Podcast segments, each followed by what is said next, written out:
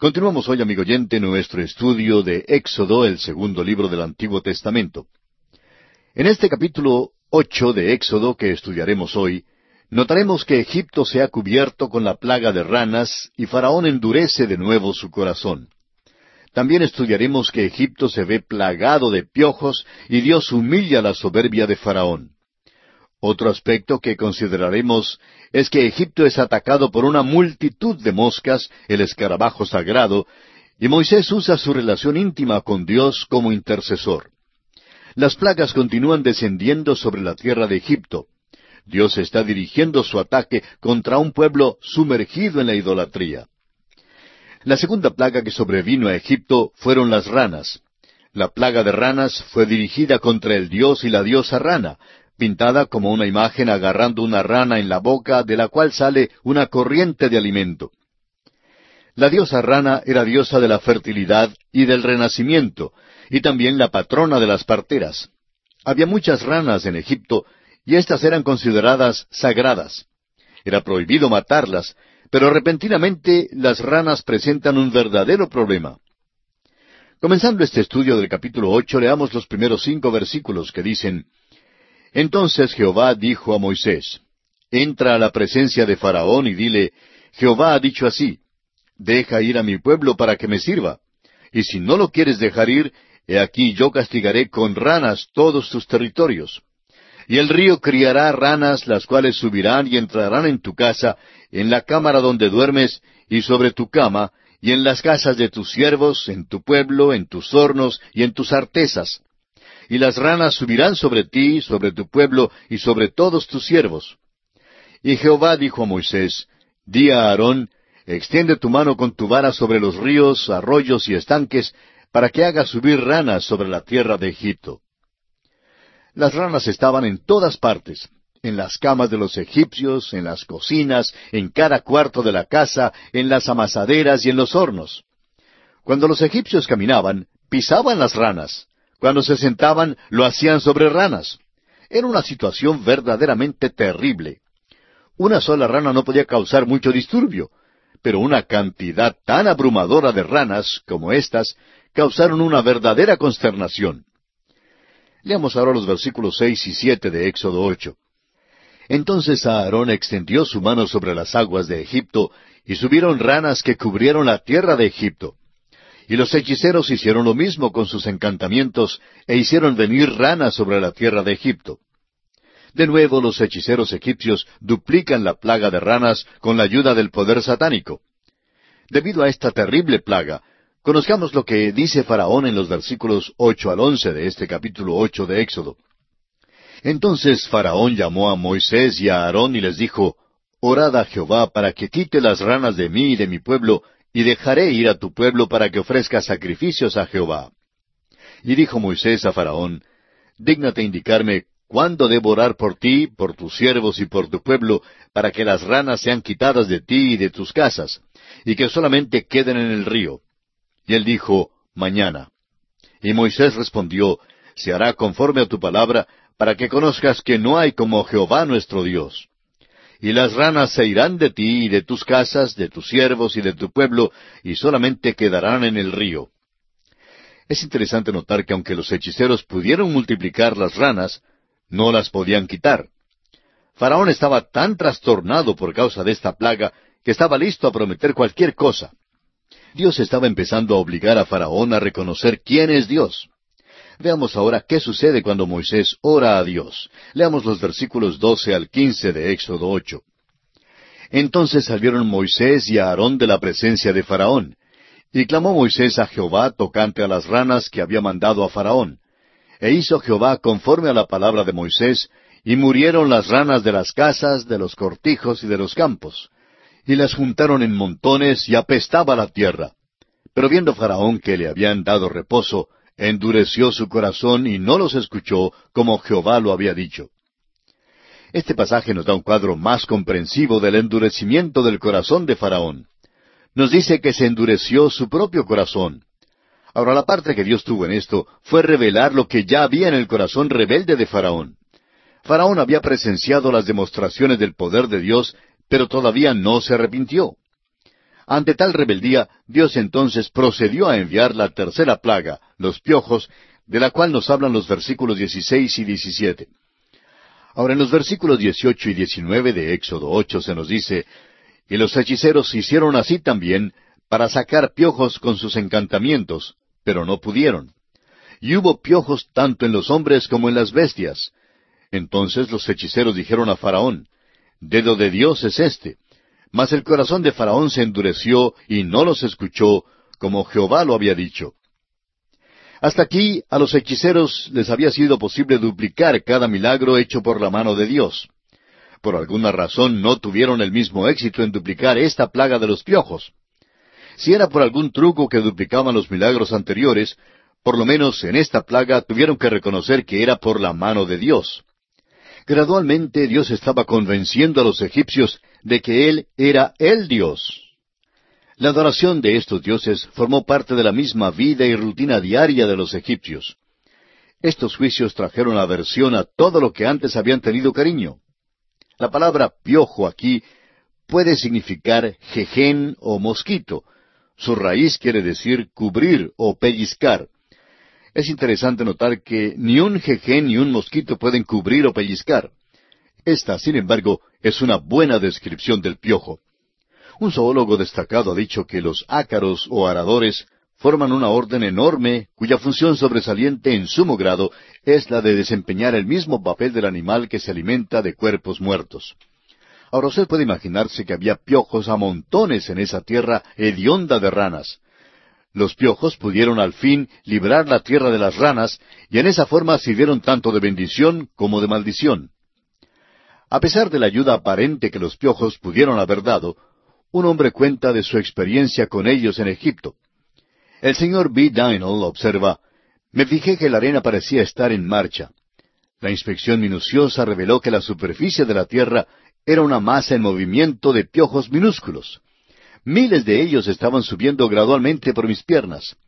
Me escurrí apresuradamente pensando en las palabras de las Escrituras, todo el polvo de la tierra se volvió piojos en todo el país de Egipto palabras que se registran en el versículo 17 de este capítulo 8 de Éxodo que estamos considerando.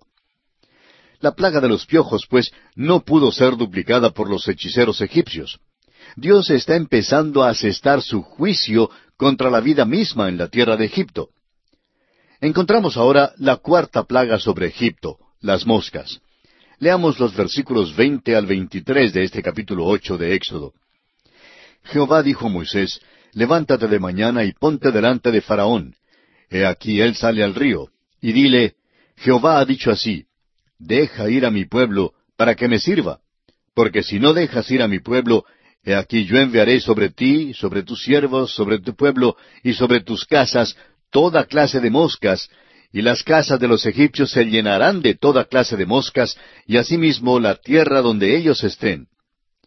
Y aquel día yo apartaré la tierra de Gosén, en la cual habita mi pueblo, para que ninguna clase de moscas haya en ella, a fin de que sepas que yo soy Jehová en medio de la tierra. Y yo pondré redención entre mi pueblo y el tuyo. Mañana será esta señal. Hasta este momento, las plagas habían tocado tanto a las tierras de Egipto como a las de Gosén, donde vivían los hijos de Israel. Muchas personas sin duda habían dicho a Faraón que, siendo que las plagas afectaban a las tierras de Gosén como a las de ellos, el fenómeno de las plagas tendría alguna explicación natural. Quizá hasta atribuyeran las plagas a uno de los dioses egipcios. Sin embargo, todo se vuelve claro como el cristal cuando Dios declara que de aquí en adelante habría una distinción marcada y que ninguna de las plagas siguientes afectaría la tierra de Gosén, el hogar de los israelitas. De aquí en adelante el juicio caería solamente sobre la tierra de Egipto. El cuarto juicio entonces es la plaga de las moscas. Estas moscas eran sin duda los escarabajos sagrados que recibieron una aclamación general en Egipto. Muchos de estos escarabajos pintados de oro se encuentran aún hoy en las tumbas en Egipto. Eran sagrados para Ra, el dios del sol. La severidad de esta plaga se refleja en el hecho de que Faraón estaba dispuesto a llegar a un tipo de acuerdo con Moisés en este tiempo. Note usted la propuesta que hace Faraón al invadir la tierra del escarabajo sagrado. Leamos los versículos 24 al 27 de Éxodo 8. Y Jehová lo hizo así, y vino toda clase de moscas molestísimas sobre la casa de Faraón, sobre las casas de sus siervos, y sobre todo el país de Egipto, y la tierra fue corrompida a causa de ellas. Entonces Faraón llamó a Moisés y a Aarón y les dijo, Andad, ofreced sacrificio a vuestro Dios en la tierra.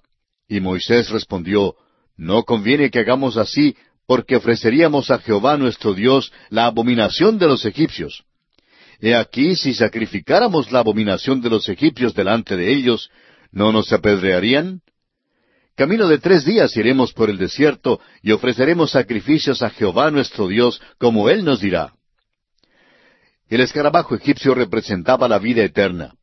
Imagínese usted a este Dios tan sagrado llegando a constituirse en una maldición para el pueblo y una plaga en la tierra.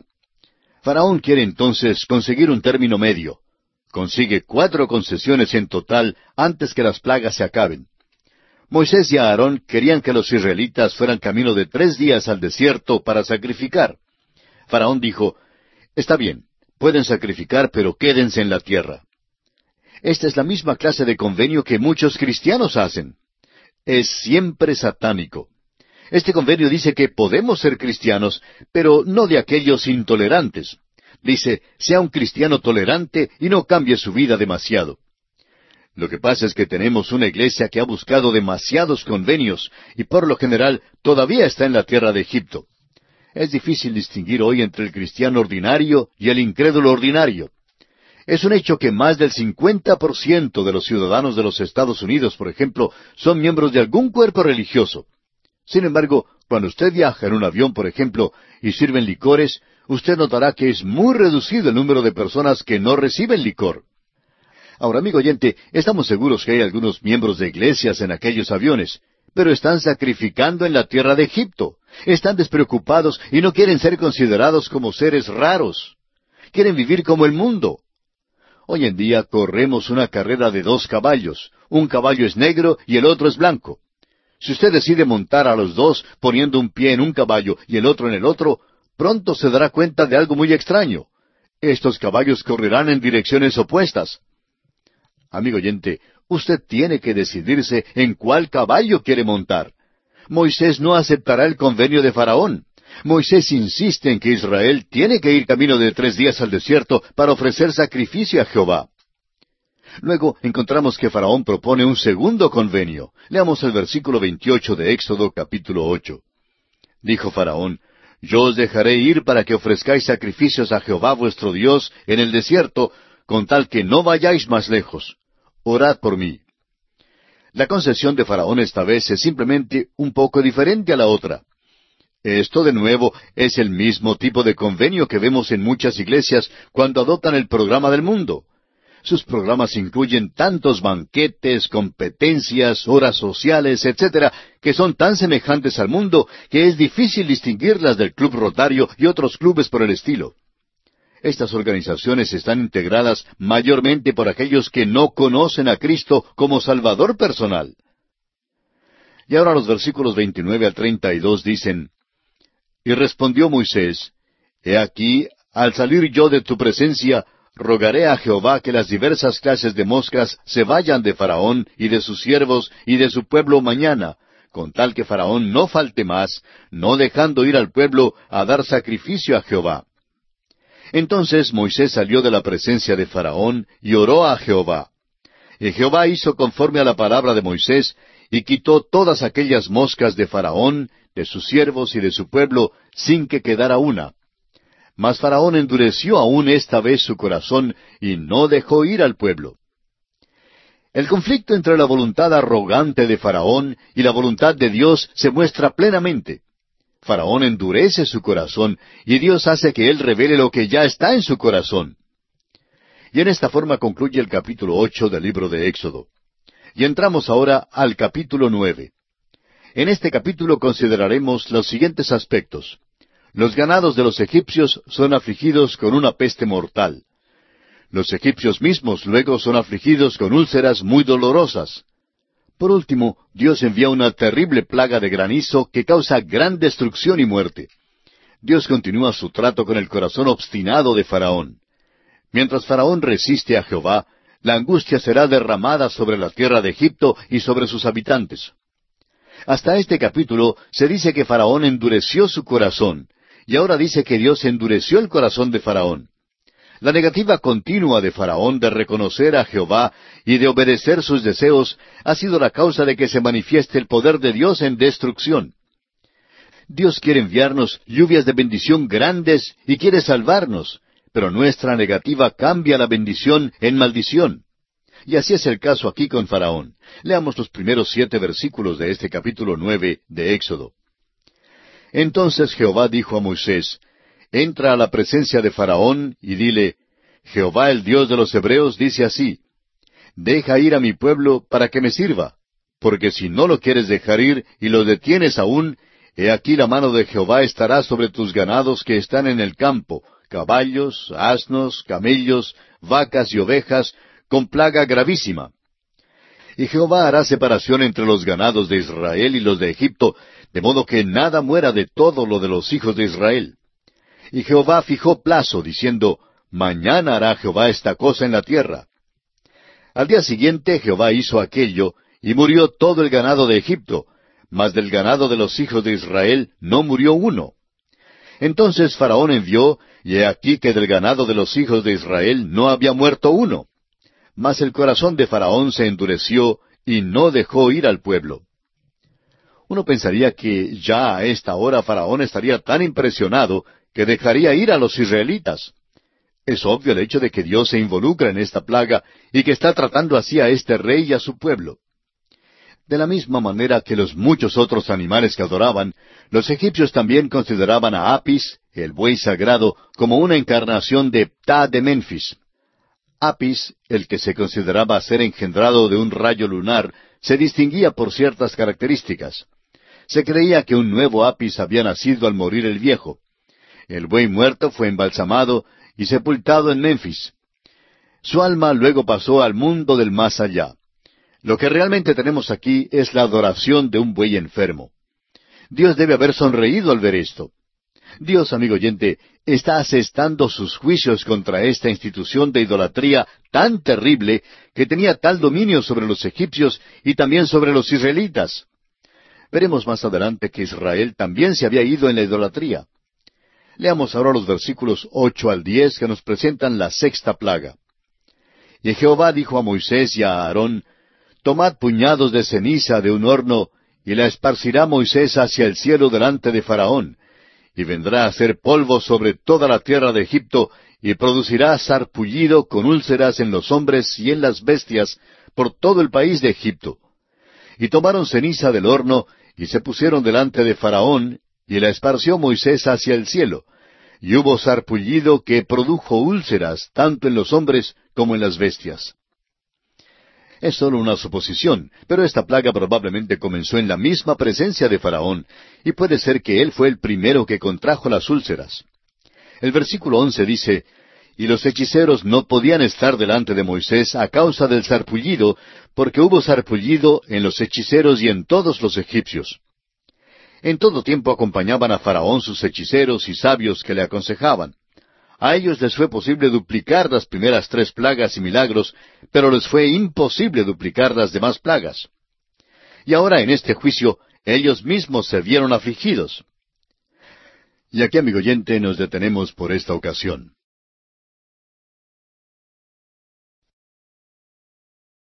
Continuamos hoy, amigo oyente, nuestro recorrido por el libro de Éxodo, el segundo libro de la Biblia. En nuestro programa anterior estábamos considerando la sexta plaga que Dios había enviado a los egipcios, la plaga de las úlceras. Y nos detuvimos en el versículo once, donde dice, Y los hechiceros no podían estar delante de Moisés a causa del sarpullido, porque hubo sarpullido en los hechiceros y en todos los egipcios. En todo tiempo le acompañaban a Faraón sus hechiceros y sabios, los cuales le aconsejaban. A ellos les fue posible duplicar las primeras tres plagas y milagros, pero les fue imposible duplicar las demás plagas. Y ahora este juicio cae sobre ellos mismos y se ven afligidos por él. Por primera vez Dios está tocando con juicio tanto al hombre como al ganado. Aflige el cuerpo físico del hombre. Los sacerdotes que servían en los templos egipcios debían estar limpios sin ningún tipo de erupción ni enfermedad. De repente esta plaga de las úlceras desciende sobre ellos y se ven inmundos y así impropios para servir en los templos. Esto pues ocasionó que toda la falsa adoración en Egipto se detuviera. Los arqueólogos que han ayudado en la excavación de la ciudad de Memphis y otros que han oído de ella saben algo de la extensión de esta gran ciudad. Las ruinas casi ya no existen, pero por una vía pública y por otra había templo tras templo. Había más de mil templos en Memphis y cada uno tenía su sacerdote. Bien puede usted imaginarse lo que hizo esta plaga de úlceras a los servicios en estos templos. Todo se retrasó completamente, se apagaron todas las luces brillantes. Alguien hablando sobre la ciudad de Las Vegas, una ciudad de diversiones muy popular en los Estados Unidos, decía que hay allí en Las Vegas más avisos luminosos que en cualquier otra parte en todo el mundo. Si usted vuela en avión sobre Las Vegas de noche, todo se ve tan brillante que uno pensaría que el sol está saliendo. Bueno, esta persona dice que en cierta ocasión hubo una huelga allí y se apagaron todas las luces, se cerraron los moteles y, se fueron los turistas. Fue un evento tan alarmante que la huelga se arregló inmediatamente. Bien, las condiciones en la tierra de Egipto fueron muy parecidas a las condiciones durante la huelga en Las Vegas. La falsa religión no funcionó. Todo el mundo tenía úlceras. Los sacerdotes no podían servir en los templos. Había letreros en los templos que avisaban cerrado por causa de enfermedad. Leamos ahora los versículos doce y trece de este capítulo nueve de Éxodo. Pero Jehová endureció el corazón de Faraón y no los oyó, como Jehová lo había dicho a Moisés. Entonces Jehová dijo a Moisés, Levántate de mañana y ponte delante de Faraón y dile, Jehová el Dios de los Hebreos dice así, Deja ir a mi pueblo para que me sirva. Aunque Faraón mismo estaba afligido con úlceras, Dios continúa pidiendo la liberación de su pueblo por medio de su siervo Moisés. Ahora, ¿cuántas veces hemos leído las palabras, Deja ir a mi pueblo para que me sirva? ¿Cuántas veces hemos leído la petición de Dios, Deja ir a mi pueblo? Sin embargo, Faraón aún rehúsa dejar ir a Israel de la tierra. Su corazón se ha endurecido de veras. En los versículos catorce al diecisiete, Dios vuelve a dar a Faraón otras advertencias. Leamos. Porque yo enviaré esta vez todas mis plagas a tu corazón, sobre tus siervos y sobre tu pueblo, para que entiendas que no hay otro como yo en toda la tierra. Porque ahora yo extenderé mi mano para herirte a ti y a tu pueblo de plaga, y serás quitado de la tierra. Y a la verdad yo te he puesto para mostrar en ti mi poder, y para que mi nombre sea anunciado en toda la tierra. ¿Todavía te ensoberbeces contra mi pueblo para no dejarlos ir? Dios se va a servir de Faraón para demostrar su poder en toda la tierra. Aquí tenemos un caso en que Dios se sirve de la ira del hombre para alabarlo. En el Salmo 76, versículo 10 dice, Ciertamente la ira del hombre te alabará, tú reprimirás el resto de las iras. Y aquí entramos en la séptima plaga, la plaga del granizo. Leamos de este capítulo nueve de Éxodo el versículo dieciocho. He aquí que mañana a estas horas yo haré llover granizo muy pesado, cual nunca hubo en Egipto desde el día que se fundó hasta ahora. Egipto es esencialmente una tierra de poca lluvia. Dios les dice pues que va a haber lluvia, pero el tipo de lluvia del que bien pueden prescindir. Los versículos diecinueve y veinte dicen, Envía pues a recoger tu ganado y todo lo que tienes en el campo, porque todo hombre o animal que se halle en el campo y no sea recogido a casa, el granizo caerá sobre él y morirá. De los siervos de Faraón, el que tuvo temor de la palabra de Jehová, hizo huir sus criados y su ganado a casa.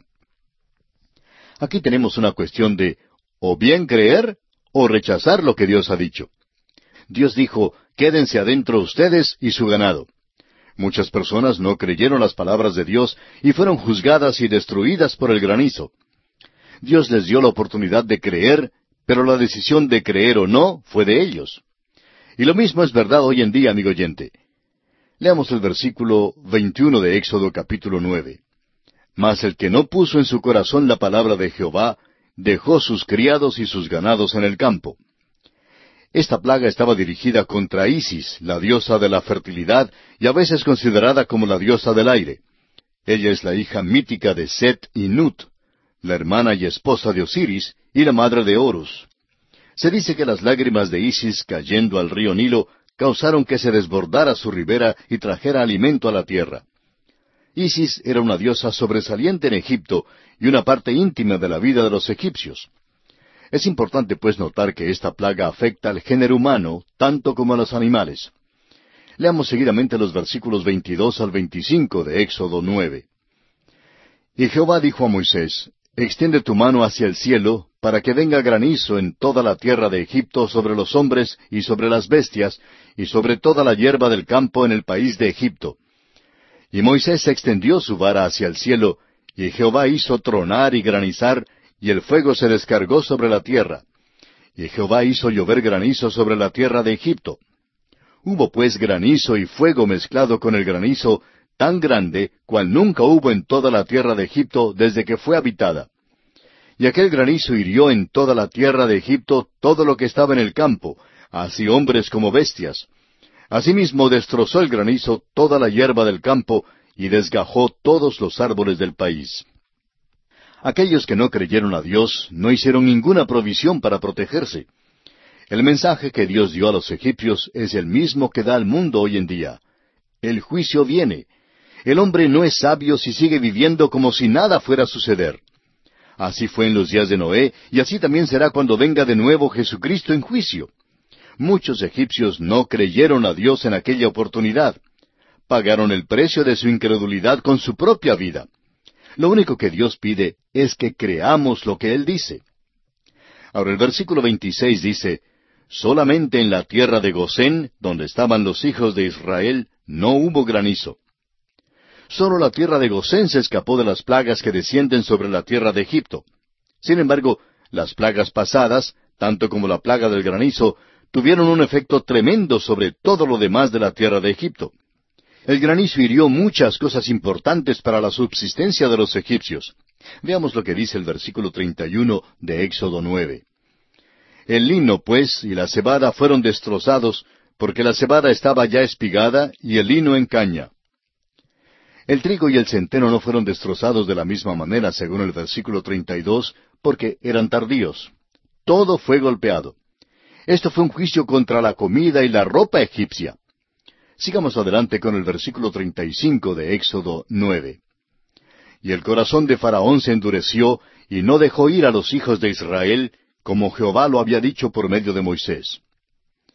Dios está lanzándose a los egipcios en un esfuerzo por despertarles de su falsa adoración. Faraón, el dirigente del pueblo, fue herido primero. Debió haber escuchado la voz del Señor después de ver todas sus demostraciones de poder, pero no quiso. Faraón todavía endureció su corazón. Y así concluye nuestra consideración del capítulo nueve de Éxodo. Y entramos ahora al capítulo diez. En este capítulo consideraremos cuatro aspectos principales. En primer lugar, Faraón se ve amenazado con otra plaga si continúa rehusando dejar ir a los israelitas. En segundo lugar, Faraón está propenso a dejarlos ir, pero cambia de parecer y la plaga de langostas desciende sobre la tierra de Egipto. En tercer lugar, a Faraón le suplican de nuevo librar a Israel. Faraón rehúsa y la plaga de las tinieblas cubre la tierra. Y en cuarto lugar, Faraón pide a Moisés que dé alivio a la tierra y al pueblo, pero su corazón todavía está endurecido. Uno se pregunta, ¿qué es lo que será necesario para que Faraón deje ir a Israel? Leamos los primeros dos versículos de este capítulo diez de Éxodo.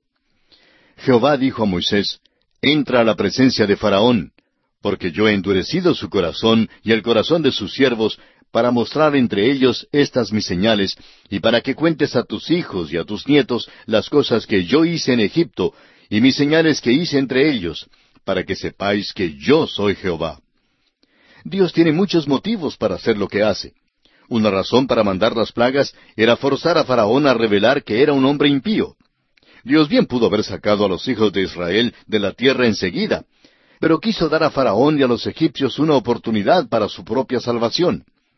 También Dios quería demostrar a su pueblo lo que Él podía hacer antes de llevarlos al desierto.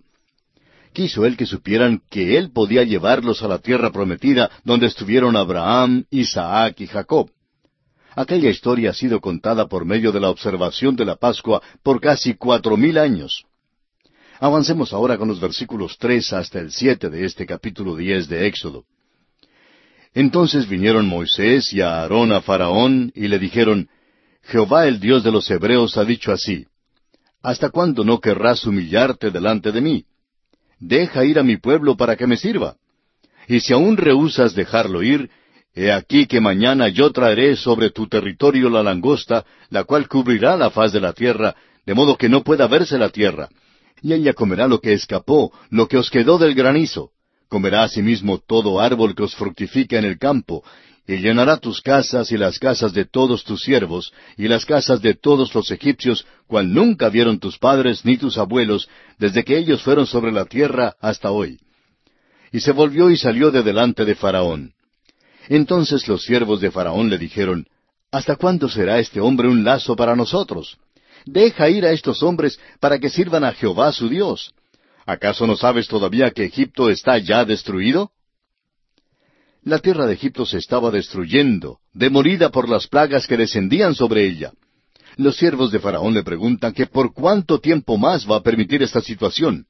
Quieren que él haga un arreglo con Moisés y Aarón. Por tanto, estos hombres entran de nuevo en la presencia de Faraón. De este capítulo diez de Éxodo leemos ahora los versículos ocho al once. Y Moisés y Aarón volvieron a ser llamados ante Faraón, el cual les dijo, Andad, servid a Jehová vuestro Dios. ¿Quiénes son los que han de ir?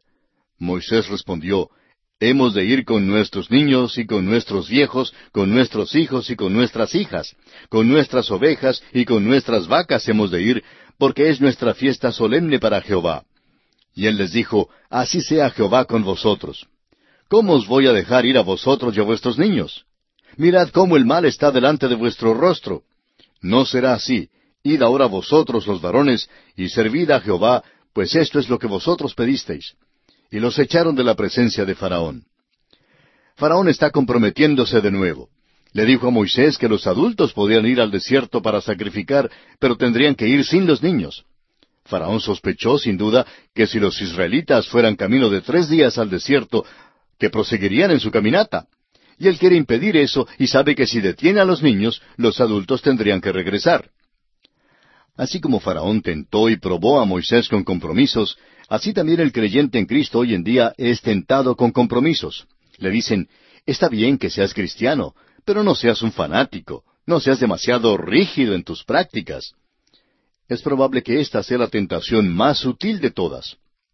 Hoy en día los niños por muchas partes del mundo son criados en un sistema de enseñanza que es contraria a las enseñanzas del cristianismo. Al Hijo de Dios le dicen que debe aprender a llevarse bien con el mundo, a ganar mucho dinero y a involucrarse en las cosas del mundo. Muchos son los padres cristianos que desean lo mejor para los hijos. Quieren que tengan la mejor educación, quieren que tengan éxito y que ganen mucho dinero. Y uno tras otro ha caído y se ha alejado del Señor. Muchos miembros de iglesias han perdido a sus hijos en el mundo.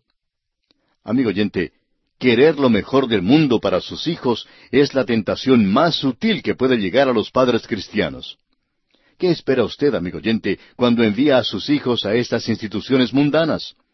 Sus hijos regresan al hogar confundidos y rebeldes, o quizá algo peor. ¿Por qué, dirá usted? ¿Y aquel que fue criado en un hogar cristiano? El problema, amigo oyente, está en que realmente no fue criado en un hogar cristiano. Los padres de muchos jóvenes pueden ser amables, pero realmente no educan a sus hijos según los preceptos y valores cristianos. Están tan ansiosos que los hijos tengan éxito en este mundo que los pierden. Moisés y Aarón no aceptaron el compromiso de Faraón, y él se disgustó. Su enojo no logró ninguna cosa, sin embargo, porque otra plaga estaba por descender. Leamos los versículos doce hasta el quince de Éxodo capítulo diez. Entonces Jehová dijo a Moisés, extiende tu mano sobre la tierra de Egipto para traer la langosta, a fin de que suba sobre el país de Egipto y consuma todo lo que el granizo dejó. Y extendió Moisés su vara sobre la tierra de Egipto, y Jehová trajo un viento oriental sobre el país todo aquel día y toda aquella noche. Y al venir la mañana, el viento oriental trajo la langosta. Y subió la langosta sobre toda la tierra de Egipto, y se asentó en todo el país de Egipto en tan gran cantidad como no la hubo antes ni la habrá después, y cubrió la faz de todo el país y oscureció la tierra, y consumió toda la hierba de la tierra y todo el fruto de los árboles que había dejado el granizo. no quedó cosa verde en árboles ni en hierba del campo en toda la tierra de Egipto. Hay algunas cosas interesantes que son reveladas en este juicio de las langostas. Un viento oriental las trajo de otro lugar, posiblemente de alguna parte de Asia. Había una abundancia de langostas en la región asiática, y este viento las había traído por una extensión amplia del desierto, y así tenían mucha hambre cuando llegaron al Valle Verde del Nilo. Y enseguida comenzaron a despojar la tierra de su vegetación. La langosta se usa en la escritura como un tipo de juicio. Una plaga de langostas, sin duda, es una de las cosas peores que el hombre ha de afrontar. El profeta Joel describe como plaga de langostas al juicio que todavía queda en el futuro para la humanidad. El libro de Apocalipsis también menciona una gran plaga de langostas que vendrá sobre la tierra. Estos insectos probablemente tuvieron un efecto más grande sobre la tierra de Egipto que cualquiera de las plagas anteriores que había descendido sobre aquella tierra. Leamos ahora los versículos 16 al 20. Entonces Faraón se apresuró a llamar a Moisés y a Aarón y dijo, He pecado contra Jehová vuestro Dios y contra vosotros. Mas os ruego ahora que perdonéis mi pecado solamente esta vez, y que oréis a Jehová vuestro Dios, que quite de mí al menos esta plaga mortal. Y salió Moisés de delante de Faraón, y oró a Jehová. Entonces Jehová trajo un fortísimo viento occidental, y quitó la langosta y la arrojó en el mar rojo. Ni una langosta quedó en todo el país de Egipto.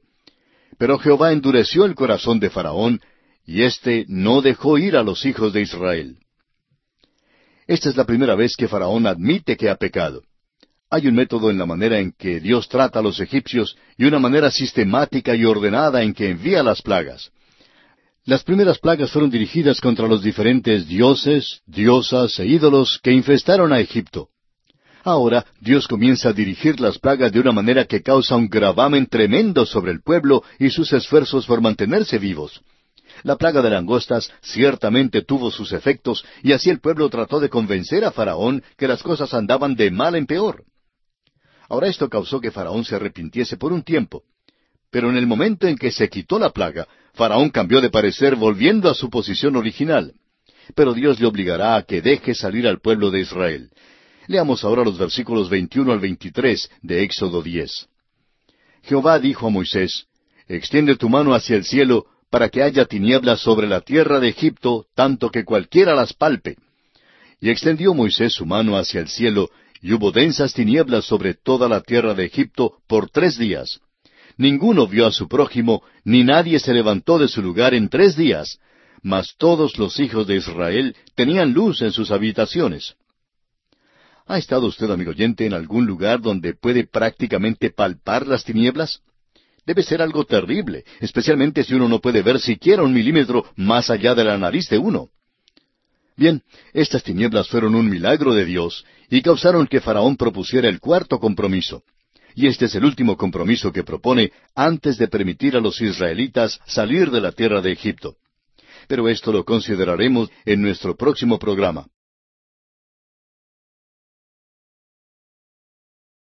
Continuamos hoy, amigo oyente, nuestro viaje por el libro de Éxodo. En nuestro programa anterior consideramos la novena plaga que vino sobre Egipto, o sea, las tinieblas. Y dijimos que estas tinieblas fueron un milagro de Dios e hicieron que Faraón propusiera el cuarto compromiso. Este es el último compromiso que Faraón hizo antes de permitir a los israelitas salir de la tierra de Egipto.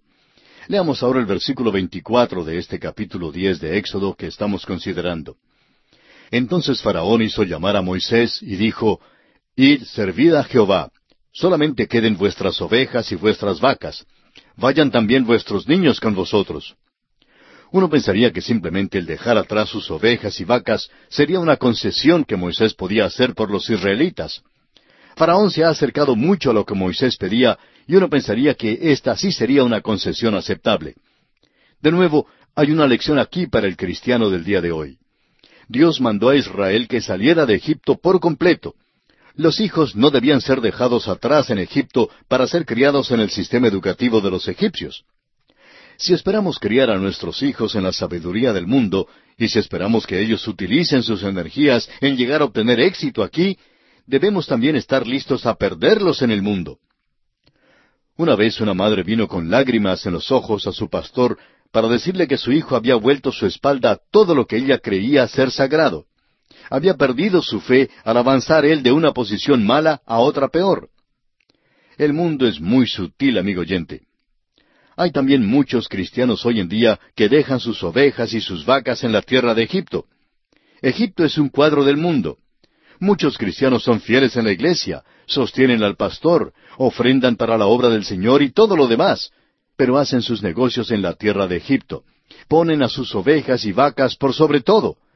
Si tuvieran que escoger entre servir a Dios o hacer un viaje a Egipto para cuidar sus ovejas y vacas, ya se sabe en cuál dirección irían. Es interesante que muchos cristianos dicen, Usted sabe que sirvo al Señor los domingos, pero durante la semana estoy en el mundo de los negocios, un mundo frío e impasible. Muchos de estos llamados cristianos se parecen tanto al mundo en sus vidas que es difícil hacer una distinción entre ellos y los mundanos. Viven como todo el mundo en la tierra de Egipto. Opinamos que el rapto de la iglesia acongojará a muchísimos cristianos porque los separará de sus inversiones en el mundo. Tendrán que dejar atrás en el banco sus cajas de seguridad, las cuentas de ahorro, sus valores y bonos. Se han ocupado en lograr estas cosas y les causará mucha tristeza dejarlas atrás. Ahora fíjese usted lo que Moisés dice en cuanto a este arreglo que le propone Faraón. Moisés le dice a Faraón que no habrá ningún arreglo porque es inmoral que un hijo de Dios haga concesiones. Leamos los versículos 25 al 29 de Éxodo capítulo 10. Y Moisés respondió, Tú también nos darás sacrificios y holocaustos que sacrifiquemos para Jehová nuestro Dios. Nuestros ganados irán también con nosotros, no quedará ni una pezuña, porque de ellos hemos de tomar para servir a Jehová nuestro Dios, y no sabemos con qué hemos de servir a Jehová hasta que lleguemos allá. Pero Jehová endureció el corazón de Faraón y no quiso dejarlos ir. Y le dijo Faraón, Retírate de mí, guárdate que no veas más mi rostro, porque en cualquier día que vieres mi rostro, morirás. Y Moisés respondió, Bien has dicho, no veré más tu rostro. Gracias a Dios por Moisés. Cuando saca a los hijos de Israel de la tierra de Egipto, no dejará atrás ni una pezuña, evitará toda especie de mal. ¿Sabía usted, amigo oyente, que el mar rojo hizo desaparecer todas las pezuñas de que habló Moisés? Tanto los ganados como las personas cruzaron el mar, y cuando el mar se volvió en toda su fuerza, cubrió la senda sobre la cual caminaron y cada pezuña desapareció. ¿Qué le parece, amigo oyente cristiano? Si el Señor Jesucristo viniera en este momento y le quitara de este mundo, ¿pensaría usted que esto sería una cosa maravillosa? ¿O estaría usted angustiado porque tendría que dejar atrás sus posesiones? Moisés dijo, Cuando salgamos, no quedará ni una pezuña. ¿Es esta, amigo oyente, la actitud suya en cuanto al mundo? Y aquí concluimos nuestro estudio del capítulo diez de Éxodo y entramos al capítulo once. En este capítulo consideraremos los siguientes aspectos. Primero, Dios instruye a los hijos de Israel a pedir las joyas de sus vecinos egipcios como paga por sus años de dura esclavitud sin remuneración alguna. Luego, los primogénitos en la tierra de Egipto se ven amenazados de muerte si los hijos de Israel no tienen el permiso para salir. En tercer lugar, la predicción será de un clamor en Egipto si los egipcios permiten descender sobre ellos esta plaga. Este es el capítulo final en esta sección en cuanto a la contienda con Faraón. La muerte de los primogénitos es el hecho final de juicio sobre Egipto antes que Israel sea librado del yugo de la servidumbre. Faraón debe haber aprendido ya a esta hora que era inútil entrar en un conflicto con Dios. Dios ha sido clemente y paciente, pero debe hacer comprender a Faraón que es la hora para la salida de Israel de Egipto. Todo Egipto estaba inclinado a tomar la defensa de Faraón en esta contienda con Dios, y Dios entonces ha de asestar un golpe final sobre los egipcios en su esfuerzo para enseñarles las lecciones que les hacía falta aprender. Leamos los primeros tres versículos de este capítulo once de Éxodo que seguimos estudiando. Jehová dijo a Moisés, Una plaga traeré aún sobre Faraón y sobre Egipto, después de la cual él os dejará ir de aquí, y seguramente os echará de aquí del todo. Habla ahora al pueblo, y que cada uno pida a su vecino, y cada una a su vecina, alhajas de plata y de oro. Y Jehová dio gracia al pueblo en los ojos de los egipcios. También Moisés era tenido por gran varón en la tierra de Egipto a los ojos de los siervos de Faraón y a los ojos del pueblo. La palabra pedir en este pasaje significa simplemente cobrar el sueldo retrasado. Los israelitas habían servido por años como esclavos y nunca habían recibido ni una sola paga por su trabajo. Ahora entonces iban a recibir su dinero. Debían ir literalmente a sus vecinos y pedirles su sueldo retrasado. El Señor dio favor a los israelitas en los ojos de los egipcios, y éstos sintieron hasta gusto en pagar a los hijos de Israel su sueldo justo. Veamos ahora los versículos cuatro al diez de este capítulo diez de Éxodo. Dijo pues Moisés, Jehová ha dicho así, A la medianoche yo saldré por en medio de Egipto, y morirá todo primogénito en tierra de Egipto, desde el primogénito de Faraón que se sienta en su trono, hasta el primogénito de la sierva que está tras el molino, y todo primogénito de las bestias. Y habrá gran clamor por toda la tierra de Egipto, cual nunca hubo, ni jamás habrá. Pero contra todos los hijos de Israel, desde el hombre hasta la bestia, ni un perro moverá su lengua, para que sepáis que Jehová hace diferencia entre los egipcios y los israelitas. Y descenderán a mí todos estos tus siervos, e inclinados delante de mí dirán, Vete, tú y todo el pueblo que está debajo de ti, y después de esto yo saldré. Y salió muy enojado de la presencia de Faraón. Y Jehová dijo a Moisés, Faraón no os oirá, para que mis maravillas se multipliquen en la tierra de Egipto. Y Moisés y Aarón hicieron todos estos prodigios delante de Faraón, pues Jehová había endurecido el corazón de Faraón y no envió a los hijos de Israel fuera de su país. Hasta cierto punto, la contienda se ha acabado, pero todavía es una batalla de los dioses. La plaga de las tinieblas había sido dirigida contra el dios Amón Ra, el dios del sol y el padre de los dioses. Este dios se representaba con una pintura del sol con rayos salientes como los rayos de una rueda. Era fijada encima de las puertas y pintada en las tumbas egipcias. Dios pues apagó totalmente a Amón Ra con tinieblas impenetrables. Ahora los primogénitos, tanto de los hombres como de los animales, pertenecían a los dioses de Egipto. El Señor Jehová reclamará las primicias de los dioses egipcios. Mostrará que hay una diferencia entre los israelitas y los egipcios. La diferencia no estuvo en el ángel de la muerte, quien pasó sobre la tierra de Egipto y también la de Gosén. No estuvo en el hecho de que una raza fuera judía y la otra gentil. La diferencia estuvo en la sangre del cordero colocada en los dos postes y en el dintel de las casas. Cada hogar protegido por la sangre no podía ser tocado por el ángel de la muerte. Este fue el principio de una de las fiestas religiosas más antiguas de los judíos, que es la Pascua de los Hebreos. La Pascua es uno de los retratos más elocuentes del Señor Jesucristo que se encuentra en el Antiguo Testamento. Y aquí concluye el capítulo once del libro de Éxodo, un capítulo corto con solamente diez versículos. Y entramos ahora al capítulo doce. En este capítulo consideraremos los siguientes aspectos. Los israelitas principian un año religioso, además de su año civil. La fiesta de la Pascua es instituida. Los detalles del rito de la Pascua son dados. Los primogénitos son muertos y los hijos de Israel son prácticamente expulsados de la tierra de Egipto. La fiesta de la Pascua se llama a veces la fiesta de los panes sin levadura. Esta fiesta fue instituida como una conmemoración de la liberación de Israel de su esclavitud en Egipto y de su adopción como la nación de Jehová. La Pascua es una fiesta que dio el cimiento para el nacimiento de la nación de Israel en su nueva relación con Dios. El capítulo 12 de Éxodo es un punto descollante en este libro. Encontramos aquí la institución de la fiesta de la Pascua. Es un cuadro del que habla Pablo en su primera carta a los Corintios, capítulo cinco, versículo siete, cuando dice Limpiaos pues de la vieja levadura, para que seáis nueva masa, sin levadura, como sois, porque nuestra Pascua, que es Cristo, ya fue sacrificada por nosotros. Cristo está en este capítulo. Leamos pues los primeros dos versículos de este capítulo doce de Éxodo.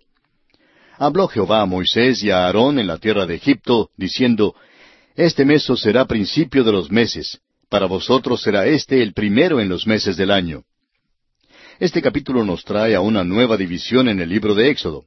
La primera división, los capítulos uno a once, tratan el tema Moisés el libertador. Ahora los capítulos doce al catorce tratan la liberación de Israel. Dios librará a sus hijos con sangre y con poder. Los hombres son redimidos exactamente de la misma manera hoy en día. La sangre que el Señor Jesucristo derramó en la cruz pagó la pena de nuestros pecados. El poder del Espíritu Santo nos ayuda a comprender esto y luego lo hace verdadero y eficaz en nuestros corazones pecaminosos. El profeta Zacarías en el capítulo cuatro de su profecía, versículo seis, dice, No con ejército ni con fuerza, sino con mi espíritu, ha dicho Jehová de los ejércitos es la obra del Señor Jesús en la cruz por nosotros y la obra del Espíritu Santo en nosotros, que son importantes en la historia de la redención. Los versículos uno y dos de este capítulo cuentan el cumpleaños de una nación. Cuando Israel entró en Egipto, era una familia. Cuando salió de Egipto, era una nación. Lo interesante es que Dios pone el énfasis aquí sobre la familia, porque es la familia la que forma los bloques de construcción de los cuales fue hecha la nación. Usted recordará cómo Faraón obligó a los israelitas a hacer ladrillos sin paja. Todo el tiempo que Israel estuvo en esclavitud, Dios hizo los ladrillos de la familia para la edificación de una nación, y los hizo de la paja de individuos. Una frase gastada dice, Ninguna nación es más fuerte que las familias de aquella nación. La hora crítica, pues, ha llegado para Israel. El recuento descendiente hasta cero comienza en este capítulo para el éxodo de los hijos de Israel de Egipto. Leamos ahora el versículo tres de este capítulo doce de Éxodo.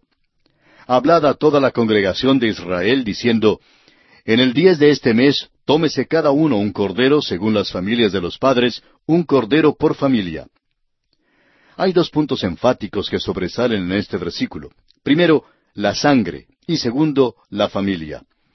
Los israelitas han llegado a ser una nación y Dios los librará, pero lo hará por familias y por los individuos de las familias. Era necesario un cordero en cada casa. El versículo cuatro del capítulo doce de Éxodo dice, Mas si la familia fuere tan pequeña que no baste para comer el cordero, entonces él y su vecino inmediato a su casa tomarán uno según el número de las personas. Conforme al comer de cada hombre, haréis la cuenta sobre el cordero. Este versículo no dice nada en cuanto al caso en que el cordero fuese demasiado pequeño para el hogar. Esto no sucedería. El cordero de Dios es suficiente. Es posible, sin embargo, que el hogar sea demasiado pequeño para el cordero. Dios tiene interés en cada miembro individual de la familia. Cada familia debía tener un cordero. Pero, ¿qué de un hombre y una mujer que no tenían hijos? O de los que tenían hijos casados que vivían separados de ellos pues esta pareja debía juntarse con un vecino que se encontrara en la misma condición y debían dividir el cordero. Cada individuo en cada familia debía recibir una parte del cordero. La celebración de la fiesta de la Pascua debe ser un asunto privado y personal. Es la redención para la nación, sí, pero centralizado en la familia. Debe ser recibida y aceptada por cada miembro individual de la familia. La Pascua es un asunto familiar. Dios está presentando el modus operandi, o sea, el sistema mediante el cual salvará a los individuos. Nadie será salvo por ser miembro de una nación o de una familia. Por ejemplo, considere usted el relato del carcelero de Filipos y la salvación de su casa como se da en el libro de los Hechos capítulo 16. La familia no fue salva porque el carcelero creyó, sino porque cada miembro de su familia hizo una transacción con el Cordero de Dios. La salvación requiere que usted participe del Cordero. Nadie más puede hacer esto por usted. Todo el que participa del comer del Cordero figurará entre la bendición. La redención está en la sangre. Hemos llegado a una noche ominosa en la tierra de Egipto. La plaga final está por descender sobre el pueblo. Los israelitas en la tierra de Gosén no sufrieron las últimas tres plagas, y el pueblo de Dios fue librado del juicio, pero no fue redimido ahora deben ser redimidos y tendrán entonces que exhibir su fe en la sangre. Leamos los versículos cinco y seis de este capítulo doce de Éxodo. El animal será sin defecto, macho de un año. Lo tomaréis de las ovejas o de las cabras, y lo guardaréis hasta el día catorce de este mes, y lo inmolará toda la congregación del pueblo de Israel entre las dos tardes. Esta porción de la Escritura es muy interesante. Note usted que cada familia tenía un cordero. Miles de corderos debieron haber sido muertos aquella noche, pero el versículo seis se lee, y lo inmolará toda la congregación del pueblo de Israel entre las dos tardes. Esta multitud de corderos hablaban de otro cordero. Dios miró a todos estos corderos como el único cordero, esto es, el Señor Jesucristo, el cual fue la Pascua que fue ofrecida por nosotros. Esta fiesta señalaba la venida del Señor Jesucristo al mundo. Hay otras instrucciones en el versículo siete. Y tomarán de la sangre, y la pondrán en los dos postes y en el dintel de las casas en que lo han de comer. Los hijos de Israel debían poner la sangre del cordero afuera en la puerta. Al ver la sangre, el ángel de la muerte pasaría derecho por la casa sin tocarla. Creemos que hay un cuadro dado aquí que contesta la pregunta que se hace muchas veces. ¿Qué pasará a los niñitos de los creyentes en el tiempo del rapto? Si hay niñitos en la casa cuando venga el Señor por los suyos, ¿llevará a la madre y al padre dejando atrás a los niños? Este capítulo nos muestra que Dios no dejará atrás a los niños. Adentro en el hogar, la familia está comiendo el cordero, y por la fe están participando de Cristo. Los niñitos no saben lo que está ocurriendo si es que son muy pequeños. ¿Serán acaso dejados atrás en Egipto los pequeñitos cuando Israel salga de la tierra? Si un pequeñito todavía no ha alcanzado la edad de responsabilidad, ¿será muerto? Por supuesto que no, amigo oyente. La sangre cubre a todos en la familia. Dios no dejará atrás a los pequeñitos en el tiempo del rapto, así como no los dejó atrás cuando los israelitas fueron redimidos y salieron de Egipto. Ahora el versículo ocho de Éxodo 12 dice, Y aquella noche comerán la carne asada al fuego, y panes sin levadura, con hierbas amargas lo comerán. Cada instrucción relacionada con esta fiesta tenía un significado y mensaje específico. Este versículo habla de la comunión de la familia. Los miembros de la familia entran juntos en la celebración de la Pascua. Y aquí hay algo que vamos a decir y que quizá provocará algunas reacciones. En nuestros días, en algunas de nuestras iglesias apartamos a los niños en un departamento, los intermedios en otro, a los jóvenes en otro y a los adultos aún en otro grupo. ¿Puede usted imaginarse a Moisés diciendo a los israelitas que deben llevar a sus bebés al departamento de párvulos en el palacio de Faraón, porque allí es donde se crió él? Y luego mandando que lleven a los jóvenes a la cancha de voleibol, etcétera. Amigo oyente, muchos de aquellos niños no hubieran podido compartir en el éxodo en aquella noche si hubiese sucedido así. La observación de la Pascua fue un asunto familiar y tememos que nuestras iglesias hoy en día sean culpables de dividir a las familias. Las familias deben estar juntas en la iglesia. Amigo oyente, cuando usted asiste a la iglesia, ¿se sienta toda su familia junta o separadamente? creemos que es muy provechoso si todos los miembros de la familia se sientan unidos. Y aquí tenemos que detenernos por esta ocasión en nuestro estudio del capítulo 12 del libro de Éxodo.